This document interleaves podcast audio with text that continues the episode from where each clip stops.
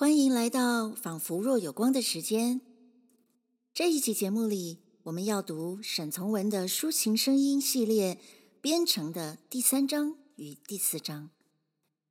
之前的第一章与第二章，小说家已经为我们铺陈了故事的背景，营造了氛围。从第三章开始，主情节才有了发展。作者把翠翠与儺宋的相遇。安排在当地的端午节赛龙舟习俗的场景里，这是小说中一段很关键的情节。这里端午赛龙舟与我们在台湾所见到的也很像，让人觉得挺熟悉的。但捉鸭子却是茶洞当地特有的景象。第四章写两年前的端午节，时间晚了。翠翠等不到爷爷，心里突然想着：“啊，万一爷爷死了呢？”这种不知所以、突然而来的恐惧，大概在每个人小时候都发生过吧。或者家里的长辈明明答应了什么事情，却临时黄牛了，于是我们就赌大半天的气。这也是每个人小时候都有的经验吧。这些都是特别体贴人情的描写，而翠翠与儺宋命定的相遇，就发生在龙舟赛散后的灯火阑珊处。若不是爷爷总是不回来，翠翠又怎会留在河边呢？翠翠与儺宋在河边的初次见面是巧合促成，也发生了小小的误会。其实，许多爱情故事的情节安排也是从巧合与误会开始的，这不是有点陈腔滥调吗？那么，究竟沈从文写初遇有没有特别之处呢？就让我们来听听边城吧。沈从文边城第三章。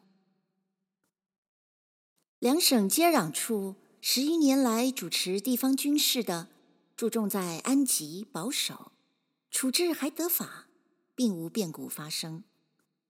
水陆商务既不至于受战争停顿，也不至于为土匪影响，一切莫不极有秩序，人民也莫不安分乐生。这些人除了家中死了牛，翻了船，或发生别的死亡大变，为一种不幸所绊倒，觉得十分伤心外，中国其他地方正在如何不幸挣扎中的情形，似乎就永远不会为这边城人民所感到。边城所在一年中最热闹的日子是端午、中秋和过年三个节日。过去三五十年前，如何兴奋了这地方人，直到现在还毫无什么变化，仍能成为那地方居民最有意义的几个日子。端午日，当地妇女小孩子莫不穿了新衣，额角上用雄黄沾酒画了个王字。任何人家到了这一天，必可以吃鱼吃肉。大约上午十一点钟左右，全茶洞人就吃了午饭。把饭吃过后，在城里住家的，莫不到锁了门，全家出城到河边看划船。河街有熟人的，可到河街吊脚楼门口边看；不然就站在税关门口与各个码头上看。河中龙船以长潭某处做起点，税关前做终点，做比赛竞争。因为这一天，军官、税官以及当地有身份的人，莫不在税关前看热闹。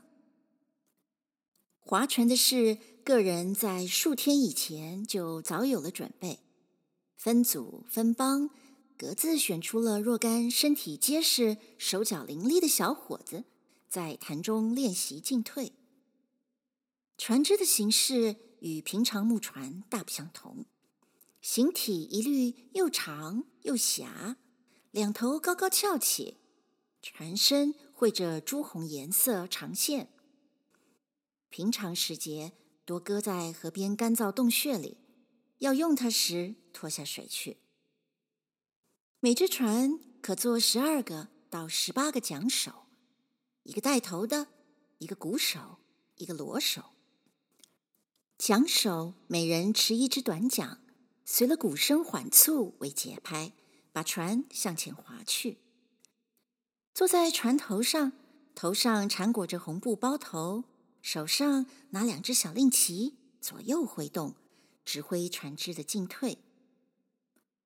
擂鼓打锣的多坐在船只的中部，船一滑动，便即刻砰砰汤汤的把锣鼓。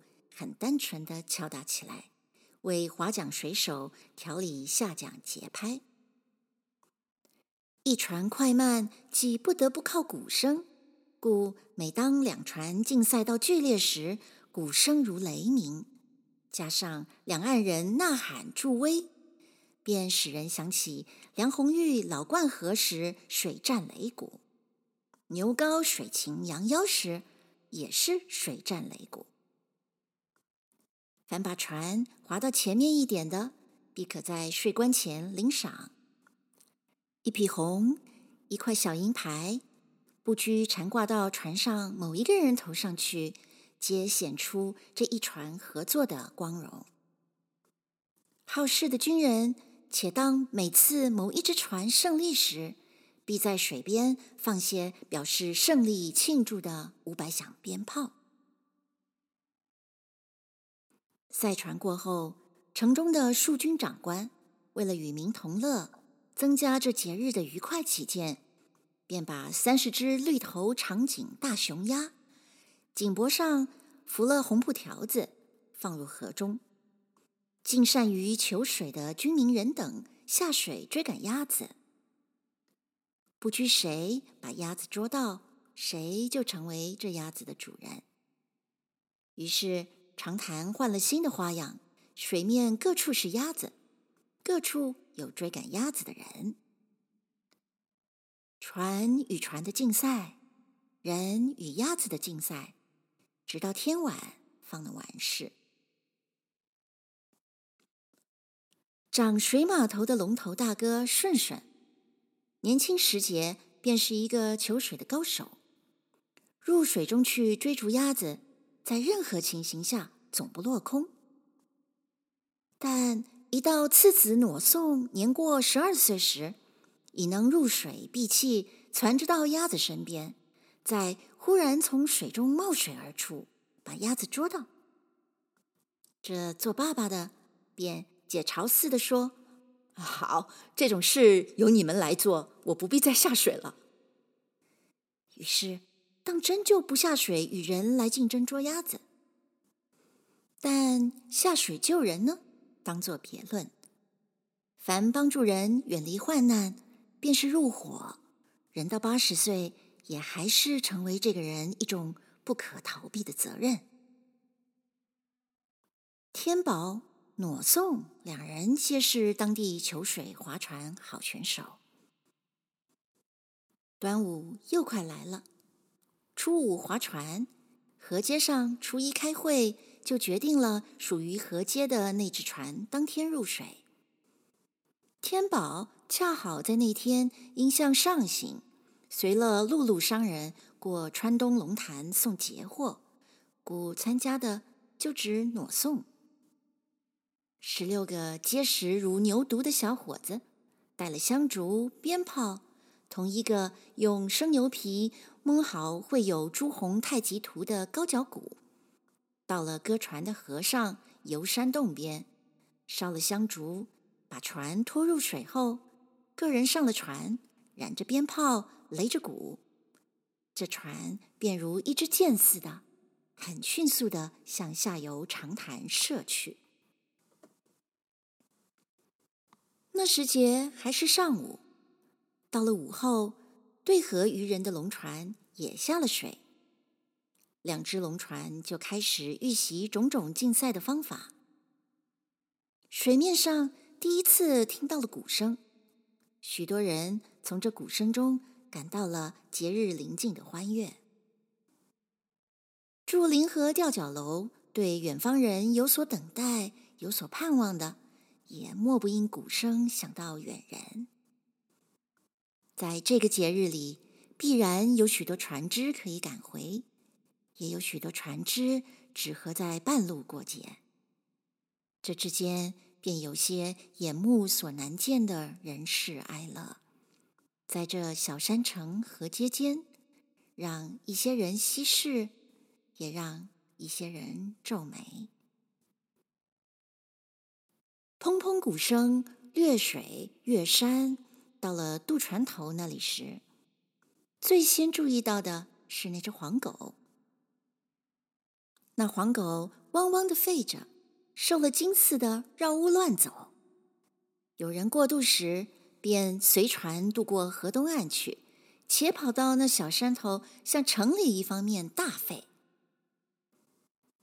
翠翠正坐在门外大石上，用棕叶编蚱蜢蜈蚣丸。见黄狗先在太阳下睡着，忽然醒来，便发疯似的乱跑，过了河又回来，就问他骂他：“狗狗，你做什么？不许这样子！”可是，一会儿那声音被他发现了，他于是也绕屋跑着，且同黄狗一块儿渡过了小溪。站在小山头听了许久，让那点迷人的鼓声把自己带到一个过去的节日里去。第四章还是两年前的事。五月端阳，渡船头祖父找人做了代替，便带了黄狗同翠翠进城。过大河边去看划船，河边站满了人，四只朱色长船在潭中划着。龙船水刚刚涨过，河中水皆豆绿，天气又那么明朗，鼓声砰砰响着。翠翠抿着嘴，一句话不说，心中充满了不可言说的快乐。河边人太多了一点。个人皆尽张着眼睛望河中。不多久，黄狗还在身边，祖父却急得不见了。翠翠一面注意划船，一面心想：过不久，祖父总会找来的。但过了许久，祖父还不来，翠翠便稍稍有点着慌了。先是两人。同黄狗进城前一天，祖父就问翠翠：“明天城里划船，倘若一个人去看，人多，怕不怕？”翠翠就说：“人多我不怕，但自己只是一个人可不好玩。”于是祖父想了半天，方想起一个住在城中的老熟人，赶夜里到城里去商量。请那老人来看一天渡船，自己却陪翠翠进城玩一天。且因为那人比渡船老人更孤单，身边无一个亲人，也无一只狗，因此便约好了那人早上过家中来吃饭，喝一杯雄黄酒。第二天那人来了，吃了饭，把职务委托那人以后。翠翠等便进了城。到路上时，祖父想起什么似的，又问翠翠：“翠翠，翠翠，人那么多，好热闹，你一个人敢到河边看龙船吗？”翠翠说：“嗯，怎么不敢？可是一个人有什么意思？”到了河边后，长潭里的四只红船。把翠翠的注意力完全占去了，身边祖父似乎也可有可无了。祖父心想：时间还早，到收场时至少还得三个时刻。西边的那个朋友也应当来看看年轻人的热闹。回去一趟，换换地位还来得及。因此，就问翠翠：“呃，人太多了，站在这里看啊，不要动啊。我到别处去有事情，无论如何总赶得回来办你回家。”翠翠正为两只竞速并进的船迷着，祖父说的话毫不思索就答应了。祖父知道黄狗在翠翠身边，也许比他自己在他身边还稳当，于是便回家看船去了。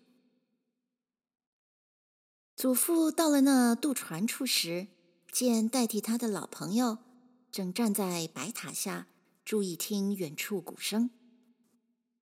祖父喊他，请他把船拉过来。两人渡过小溪，仍然站到白塔下去。那人问老船夫：“为什么又跑回来？”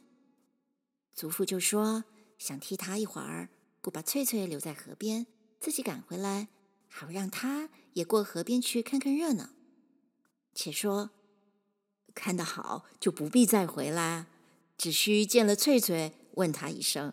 翠翠到时自会回家的。小丫头不敢回家，你就伴她走走。但那替手对于看龙船已无什么兴味，却愿意同老船夫在这溪边大石上各自再喝两杯烧酒。老船夫十分高兴，把葫芦取出，推给城中来的那一个。两人一面谈些端午旧事，一面喝酒。不到一会儿，那人却在岩石上围烧酒，醉倒了。人既醉倒了，无从入城。祖父为了责任，又不便与渡船离开，留在河边的翠翠便不能不着急了。河中划船的。决了最后胜负后，城里军官已派人驾小船在潭中放了一群鸭子。祖父还不见来，翠翠恐怕祖父也正在什么地方等着他，因此带了黄狗各处人丛中挤着去找寻祖父，结果还是不得祖父的踪迹。后来看看天快要黑了。军人扛了长凳出城看热闹的，皆已陆续扛了那凳子回家。潭中的鸭子只剩下三五只，捉鸭人也渐渐的少了。落日向上游翠翠家中那一方落去，黄昏把河面装饰了一层薄雾。翠翠望到这个景致，忽然起了一个怕人的想头。他想：假若爷爷死了，他记起祖父嘱咐他不要离开原来地方那一句话，便又为自己解释这想头的错误，以为祖父不来，必是进城去或到什么熟人处去，被人拉着喝酒，故一时不能来的。正因为这也是可能的事，他又不愿在天未断黑以前同黄狗赶回家去，只好站在那石码头边等候祖父。再过一会儿，对河那两只长船已泊到对河小溪里去，不见了。看龙船的人也差不多全散了。吊脚楼有娼妓的人家已上了灯。且有人敲小班鼓、弹乐琴、唱曲子。另外一些人家又有划拳、行酒的吵嚷声音。同时，停泊在吊脚楼下的一些船只，上面也有人在摆酒炒菜，把青菜、萝卜之类倒进滚热油锅里去时，发出“沙”的声音。河面已朦朦胧胧。看去好像只有一只白鸭在潭中浮着，也只剩一个人追着这只鸭子。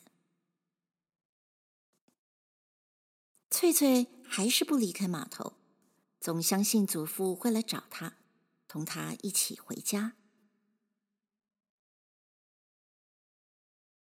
吊脚楼上唱曲子声音热闹了一些，只听到下面船上有人说话。一个水手说：“金婷，你听你那铺子陪川东庄客喝酒唱曲子，我赌个手指，说这是他的声音。”另一个水手就说：“他陪他们喝酒唱曲子，心里可想着我，他知道我在船上。”先前那一个又说：“哦，身体让别人玩着，心还想着你，你有什么凭据？”另一个说：“有凭据。”于是，这水手吹着呼哨，做出一个古怪的记号。一会儿，楼上歌声便停止了。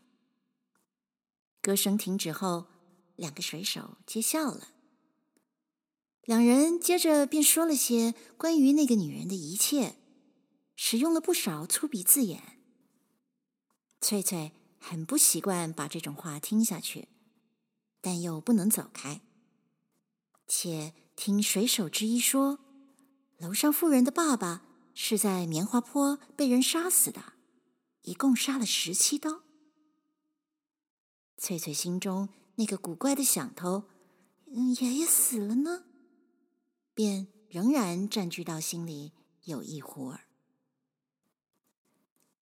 两个水手还正在谈话，潭中那只白鸭慢慢的向翠翠所在的码头边游来。翠翠想，再过来些，我就捉住你。于是静静的等着。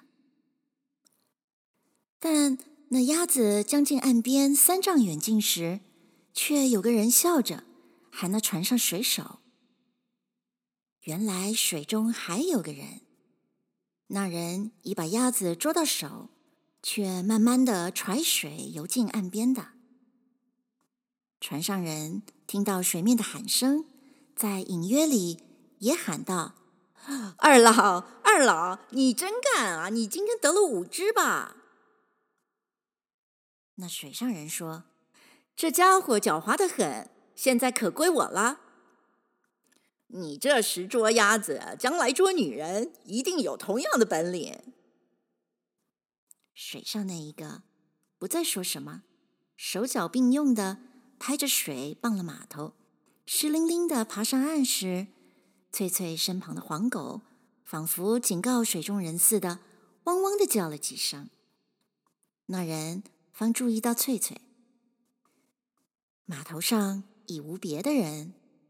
那人问：“是谁？”“是翠翠。”“翠翠又是谁？”“是碧溪居撑渡船的孙女儿。”“你在这儿做什么？”“我等我爷爷，我等他来好回家去。”“等他来，他可不会来。你爷爷一定到城里军营里喝了酒，醉倒后。”被人抬回去了。他不会，他答应来，他就一定会来的。这里等也不成，到我家里去，到那边点上了灯的楼上去，等爷爷来找你，好不好？翠翠误会要他进屋里去那个人的好意，正记着水手说的妇人丑事，他以为。那男子就是要他上有女人唱歌的楼上去。本来从不骂人，这时正因等候祖父太久了，心中焦急得很。听人要他上去，以为欺侮了他，就轻轻地说：“你个背时砍脑壳的。”话虽轻轻的，那男的却听得出。且从声音上听得出翠翠年纪，便带笑说：“怎么，你骂人？你不愿意上去，要待在这儿，回头水里大鱼来咬了你，可不要叫喊哦。”翠翠说：“鱼咬了我也不关你的事。”那黄狗好像明白翠翠被人欺侮了，又汪汪的吠起来。那男子把手中白鸭举起，向黄狗笑了一下，便走上河街去了。黄狗为了自己被欺侮，还想追过去，翠翠便喊：“狗狗，你叫人也看人叫。”翠翠意思仿佛只在告给狗，那轻薄男子还不值得叫。但男子听去的却是另外一种好意，男的以为是他要狗莫向好人叫。放肆的笑着，不见了。又过了一阵，有人从河街拿了一个废缆做成的火炬，喊叫着翠翠的名字来找寻他。到身边时，翠翠却不认识那个人。那人说：“老船夫回到家中，不能来接他，故搭了过渡人口信来，问翠翠要他即刻就回去。”翠翠听说是祖父派来的，就同那人一起回家，让打火把的在前引路，黄狗时前时后，一同沿了城墙向渡口走去。翠翠一面走一面问那拿火把的人是谁，问他就知道他在河边。那人说是二老问他的，他是二老家里的伙计。送翠翠回家后，还得回转河街。翠翠说：“二老，他怎么知道我在河边？”那人便笑着说：“他从河里捉鸭子回来，在码头上见你啊。他说好意请你上家里坐坐，等候你爷爷。你还骂过他。”翠翠带了点惊讶，轻轻的问：“二老是谁？”那人也带了点惊讶，说：“呵呵二老你都不知道，就是我们河街上的裸送二老，就是岳云，他要我送你回去。”裸送二老，在茶洞地方不是一个生疏的名字。翠翠想起自己先前骂人那句话，心里又吃惊又害羞，再也不说什么。默默地随了那火把走去，翻过了小山居，望得见对西家中火光时，那一方面也看见了翠翠方面的火把。老船夫即刻把船拉过来，一面拉船，一面哑声儿喊问：“翠翠，翠翠，是不是你？”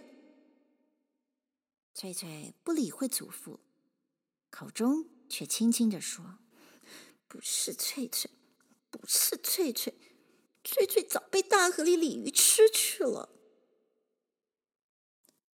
翠翠上了船，二老派来的人打着火把走了。祖父牵着船问：“翠翠，你怎么不答应我，生我的气了吗？”翠翠站在船头。还是不作声。翠翠对祖父那一点埋怨，等到把船拉过了溪，一到了家中，看明白了醉倒的另一个老人后，就完事了。但另一件事，属于自己，不关祖父的，却使翠翠沉默了一个夜晚。谢谢您收听《边城》第三集。下个礼拜我们在仿佛若有光的时间再会喽。